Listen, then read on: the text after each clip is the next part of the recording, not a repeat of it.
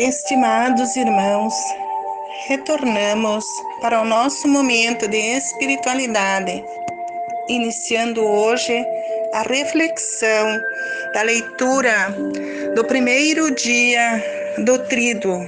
O tema é A Palavra de Deus confirma nossa fé.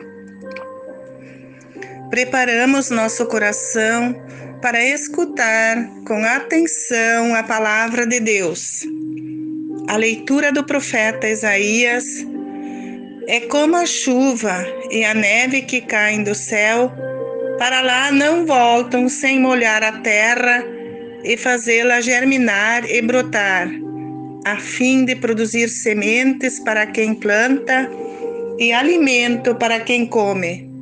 Assim, também acontece com a minha palavra.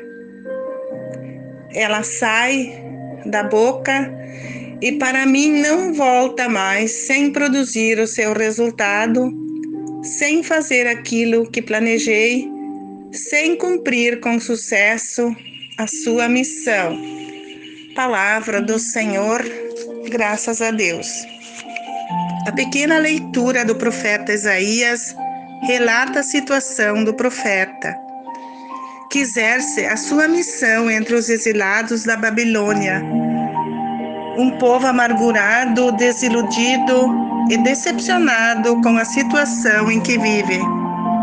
Precisa manter acesa a chama da esperança e consolar o seu povo. Inicialmente, o profeta anuncia um novo êxodo, uma saída, uma busca para a libertação do cativeiro rumo à terra prometida. E depois ele fala da reconstrução e restauração de Jerusalém. Convoca o povo para buscar e invocar o Senhor. Incentiva e relembra a eficácia da palavra de Deus que acaba de ser proclamada. Estamos no final do exílio, mas a comunidade está farta de belas palavras e promessas de libertação que tardam para se concretizar. O povo começa a ficar impaciente.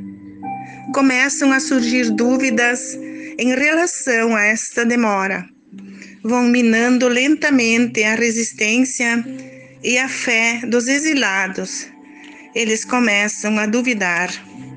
Será que as promessas de Deus vão se concretizar? Não está demorando demais, é tudo tão lento.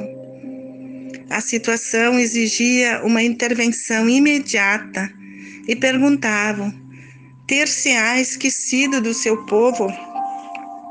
O profeta diz: Deus não se esqueceu do povo e a sua palavra se concretizará mas o povo deve ser fiel às suas promessas.